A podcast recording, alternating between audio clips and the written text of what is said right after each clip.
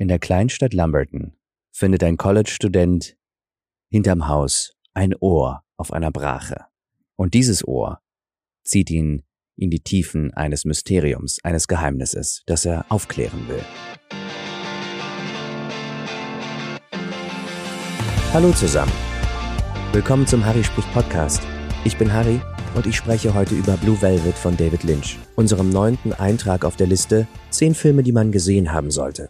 Blue Velvet vom Regisseur David Lynch ist ein Film von 1986 und ist der erste Film von David Lynch, der nach seinem grandiosen Fehlschlag des Jahres 1984 erschienen ist, nach Dune, einem Science-Fiction-Film, der viel zu viel Stoff in viel zu wenig Zeit abarbeiten wollte, der ruiniert worden ist unter anderem auch durch bestimmte mh, hm, Vorschläge der Studios, die diesen Film finanziert haben und die diesen Film unterm Strich zu einem wunderschönen Desaster gemacht haben. Aber zurück zu dem Film, den wir besprechen, Blue Velvet. Blue Velvet, gleich nach dem Flop Dune, der übrigens von Denis Villeneuve, ich glaube, letztes oder vorletztes Jahr neu aufgelegt worden ist, Jedenfalls, Blue Velvet hat David Lynch seine zweite Nominierung bei den Oscars als bester Regisseur eingebracht und behält seinen Kultstatus bis heute. Obwohl er kommerziell jetzt nicht so erfolgreich war wie andere Filme auf der Liste, hat der Film doch 6 Millionen gekostet und 8,6 Millionen Dollar eingespielt. An den Kinokassen. Und er ist einer der wahrscheinlich besten Filme aller Zeiten. Und laut dem American Film Institute one of the greatest mystery films ever made also einer der besten je gemachten Mystery-Filme. In den Hauptrollen sind Kyle MacLachlan als Jeffrey Beaumont, Isabella Rossellini als Dorothy Valance, Dennis Hopper als Frank und Laura Dern als Sandy. Die Prämisse haben wir in der Einleitung bereits gehört. Jeffrey Beaumont kommt nach Hause nach Lumberton in North Carolina, wo sein Vater wahrscheinlich einen Schlaganfall hat, während er den Rasen sprengt in den ersten Shots des Films bricht er zusammen und die Kamera fährt erst über die wunderschöne Nachbarschaft, rote Rosen, dann sieht man den Vater, wie er in dieser Vorstadtidylle den Rasen sprengt. Und dann bricht er zusammen, fasst sich in den Hals, hat wahrscheinlich einen Schlaganfall oder so. Und die Kamera fährt runter, an ihm vorbei, unter die Erde. Und unter dieser wunderschönen Oberfläche sehen wir die Würmer und die Käfer, die einander und das Erdreich zerfressen.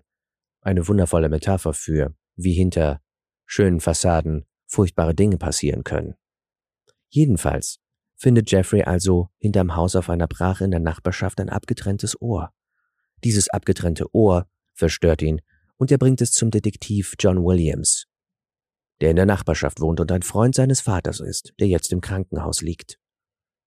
Bei John Williams zu Hause lernt er dessen Tochter Sandy kennen.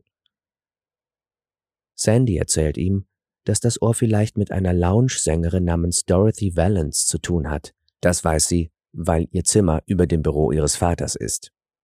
Sandy, die noch in der Highschool ist, und der ein bisschen ältere Jeffrey machen sich daran, das Geheimnis, das die Lounge-Sängerin, gespielt von Rossellini, umweht, zu lüften. Und darüber kommen sie sich im Verlauf des Films auch näher. Jeffrey fasst einen Plan. Er verschafft sich, getarnt als Kammerjäger, Zugang zu der Wohnung dieser Sängerin und drei Minuten später, nachdem er sich Zugang verschafft hat, soll Sandy, getarnt als Zeugin Jehovas, an der Tür klingeln, um Dorothy Valance abzulenken. Doch stattdessen klingelt ein Mann, den Jeffrey the Yellow Man tauft, an der Tür und beäugt ihn misstrauisch. Jeffrey kann die Gunst der Stunde aber nutzen, um einen Schlüssel zur Wohnung zu klauen. Er will später nämlich nochmal einbrechen.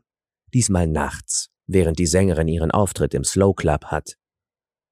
Ein Plan, der bei Sandy nicht auf Begeisterung stößt. Zu gefährlich, zu weird. Ich erzähle euch jetzt nicht den ganzen Plot, immerhin ist das Mystery, und ihr solltet das Mysterium selber erleben, falls noch nicht geschehen. Stattdessen gehen wir mal ein bisschen auf die Frage ein, warum ist dieser Film ein Meisterwerk? Manchmal kann man gar nicht sagen, warum etwas gut ist. Und natürlich ist hier wie alles in der Kunst subjektiv.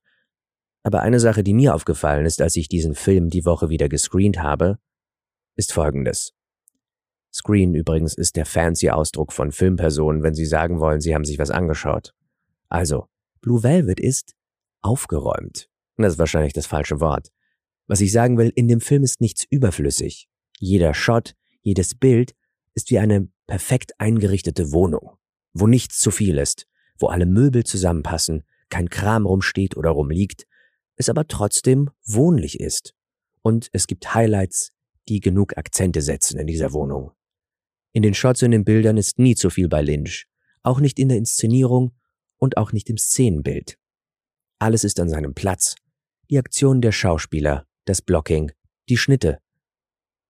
Bis hin zum Sound. Und der ist im besten Sinne simpel. Ominöse Geräusche von Zugpfeifen in der Ferne oder von Wind oder Durchzug schaffen für jeden Raum eine eigene, dunkle, bedrohliche Atmosphäre. Es gibt keine Stör, keine Nebengeräusche. Alle Geräusche, die auftauchen, spielen eine Rolle, vermitteln eine Stimmung. Außerdem ist Blue Velvet ein hervorragendes Beispiel für gutes Grading, kombiniert mit der richtigen Ausstattung. Wenn ihr gerne Serien schaut gerade, achtet mal darauf. Serien wie Dark oder Cleo halten sich so gut wie immer an die 60-30-10-Regel. Es gibt eine Hauptfarbe, die dominiert, zum Beispiel ein Rotton. Dann gibt es eine weitere Farbe, die polar entgegengesetzt ist, zum Beispiel ein sehr blaues Grün. Und der Rest sind dann alle anderen Farben. Das dient dazu, ein stilisiertes Bild zu schaffen, so ein bisschen wie im Comic, damit das Auge sich auf die wesentlichen Dinge konzentrieren kann. Das nimmt das Konzept dessen ernst, dass Filme im Prinzip Bilder sind, die unser Auge schnell hintereinander sieht, woraus dann die Illusion der Bewegung entsteht. Also Filme heutzutage oder seit jeher haben eigentlich 25 Frames, also 25 Bilder pro Sekunde. Das reicht, um dem Auge vorzutäuschen. Ich glaube sogar ein bisschen weniger reicht, um dem Auge vorzutäuschen, dass man ein bewegtes Bild sieht, dass man eine flü relativ flüssige Bewegung sieht. Jedenfalls, diese Reduktion in den Farben trägt zu einem, oder nicht Reduktion, sondern eine Stilisierung, trägt zu einem Seherlebnis bei, das das Gehirn bewusst oder meistens unbewusst als ästhetisch oder schön oder besonders empfindet. Und wenn man jetzt noch zusätzlich darauf achtet, dass die Location, in der man dreht, hauptsächlich rot ist oder das Set und zum Beispiel dann die Figuren irgendwie polar entgegengesetzte Grüntöne tragen, dann kann man den Effekt noch verstärken. Oder wenn man im Grading, also in der Postproduktion, wo man die Farben zum Beispiel nochmal bearbeitet, genau diese beiden Farben pusht, das Rot und das Grün, wohl eher Rot und Blau, entstehen einprägsame und schöne Bilder.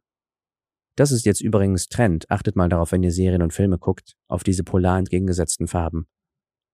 Und was jetzt gefühlt die meisten großen Serien und Filme machen, die gut aussehen, hat Lynch schon 1986 meisterhaft gemacht. Ein paar weitere Beispiele, zum Beispiel aus unserer Liste, wo die Farbgebung wesentlich zum Seherlebnis beiträgt.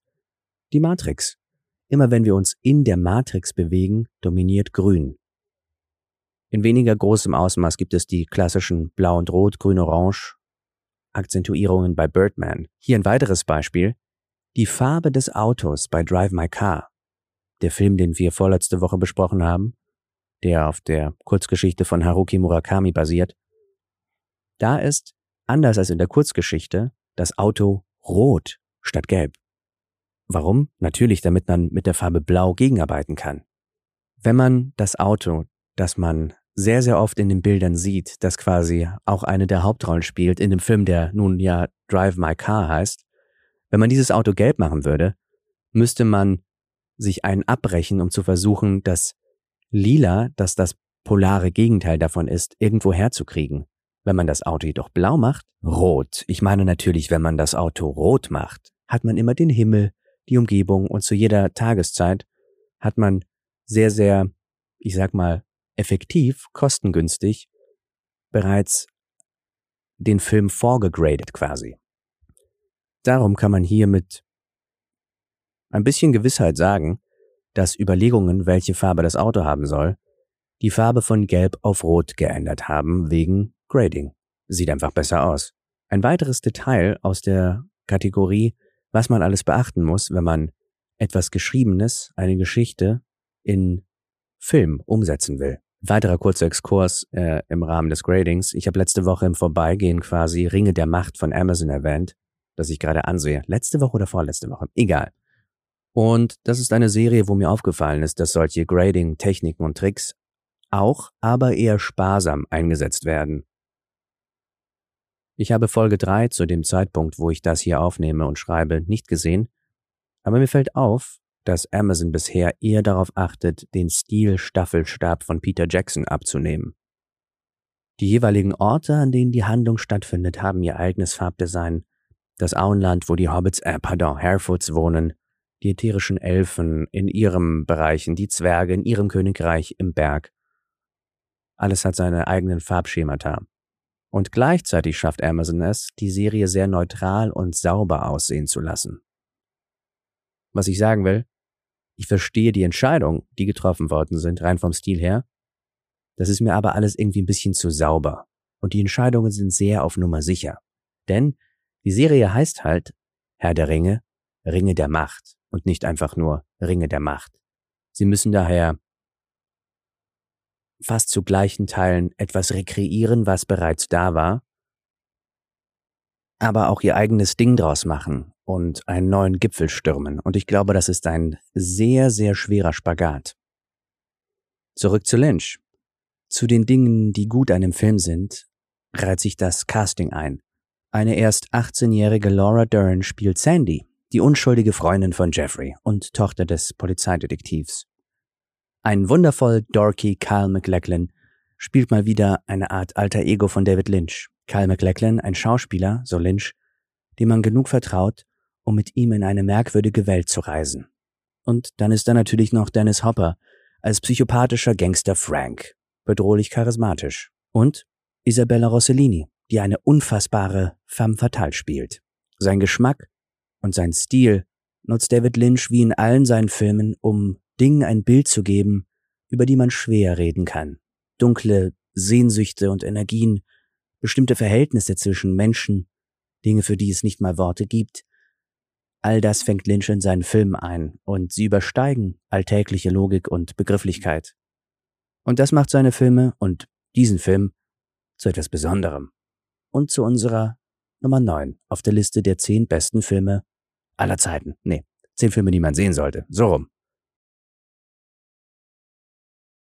David Lynch ist ein Regisseur, der mit seinem Sensationserfolg Eraserhead weltweit Beachtung gefunden hat und ein Film, den er in mühevollster Arbeit über Jahre, über lange Jahre gedreht hat, den er selber finanziert hat und all sein künstlerisches und auch physisches Blut reingesteckt hat, mit Jack Nance in der Hauptrolle übrigens, der auch in Blue Velvet mitspielt. Jedenfalls, Lynch blickt auf eine Karriere zurück, die sagenhaft ist, wo er viel Glück gehabt hat, aber selbst er, selbst dieser große Meister des Films, hat in seinem Leben Flops gemacht. Wir haben ja bereits darüber gehört. Dune. Wahnsinnig großes Budget, bei den Kritikern und an den Kinokassen durchgefallen. Das heißt, Lynchs Karriere wurde geprägt von Aufs und Abs, was mich zu etwas bringt, zu einer Serie bringt, die ihre Aufs und Abs gehabt hat, zu den Simpsons. In einem Anfall von Nostalgie habe ich wieder ein paar Simpsons-Folgen geschaut, natürlich von den Staffeln 1 bis 10, und mir gedacht, mein Gott, sind die gut. Und dann im Internet ein bisschen recherchiert, weil ich gesehen habe, es gibt inzwischen 33 Staffeln dieser Serie. Und die bringen mal immer mal wieder gute Folgen raus und so. Aber so ab Staffel 15 kann man sagen, die Zeit der Simpsons war so ein bisschen vorbei. Sie waren mal am Puls der Zeit. Sie waren mal wirklich gut. Aber sind es seit fast 15 Jahren oder mehr einfach gar nicht mehr. Mit Ausnahme von ein paar einzelnen genialen Folgen. Und da lese ich also im Internet, dass ab Staffel 33 die Folgen wieder ganz gut sein sollen. Und habe mir mal eine gegeben und ähm, die war okay, aber so ein bisschen, ah, ich muss mir, glaube ich, noch mehr ansehen. Die war schon nicht schlecht und die Gags saßen, aber es kommt halt nichts ran an eine Folge wie der, wo Homer Simpson einen neuen Job bekommt und es sich nach und nach rausstellt, dass sein Boss eigentlich sowas wie ein James Bond Bösewicht ist. Eigentlich sogar buchstäblich ein Bond Bösewicht ist. Zusätzlich dazu, also ich, jetzt folgen random Anmerkungen über die Simpsons, ist mir mal wieder bewusst geworden, wie gut die deutschen Synchronstimmen sind. Ich habe ein paar Mal auf Deutsch geschaltet und die sind toll. Und wie schrecklich die Übersetzungen von Iva Kombrink sind, der verantwortlich war für die Dialoge oder für die Synchronisation, für die Lokalisierung der Simpsons ins Deutsche. Friede seiner Seele. Dieser Mann ist, glaube ich, äh, verstorben. Und es macht jetzt bestimmt schon seit einigen Staffeln jemand anders. Aber er hat es wirklich verbockt teilweise. Aber selbst seine, nennen wir es mal, bemühte Arbeit, man soll ja nicht schlecht von Toten sprechen, hat die fantastischen Synchronsprecher und Synchronsprecherinnen nicht äh, schlecht machen können. Und eine weitere und vielleicht die letzte random Bemerkung. Die Simpsons sehen jetzt in der 33. Staffel so aus, wie man sie sich damals in der siebten, achten, neunten, zehnten Staffel vorgestellt hat, dass sie aussehen. Das ist ein ganz witziger Effekt, der mit, ähm, mit Remakes auch von Computerspielen funktioniert, dass man die Sachen viel hübscher in Erinnerung hat, als sie tatsächlich waren und die neuen Versionen davon sehen aus, wie man schon immer dachte, dass es aussieht. Und wenn man dann die alten Versionen davon sieht, denkt man sich, mein Gott, wie konnte ich das überhaupt gucken? Da kriege ich ja Augenkrebs von. Also natürlich vergleichsweise, das war immer noch eine ganz ansehnliche Zeichentrickshow. So, so, das war es jetzt aber mein ähm, Stream of Consciousness zu die Simpsons. Vielen Dank fürs Zuhören. Das war mal wieder der Podcast Harry spricht. Ich freue mich auf nächste Woche, wo wir endlich diese Liste abschließen werden, höchstwahrscheinlich mit dem zehnten Eintrag auf unserer Liste zehn Filme, die man gesehen haben muss. Vielen Dank, dass ihr mir zuhört. Falls ihr zuhört, ob ihr mir zuhört, weiß ich nicht. Aber ich hoffe. Bis nächste Woche. Ciao.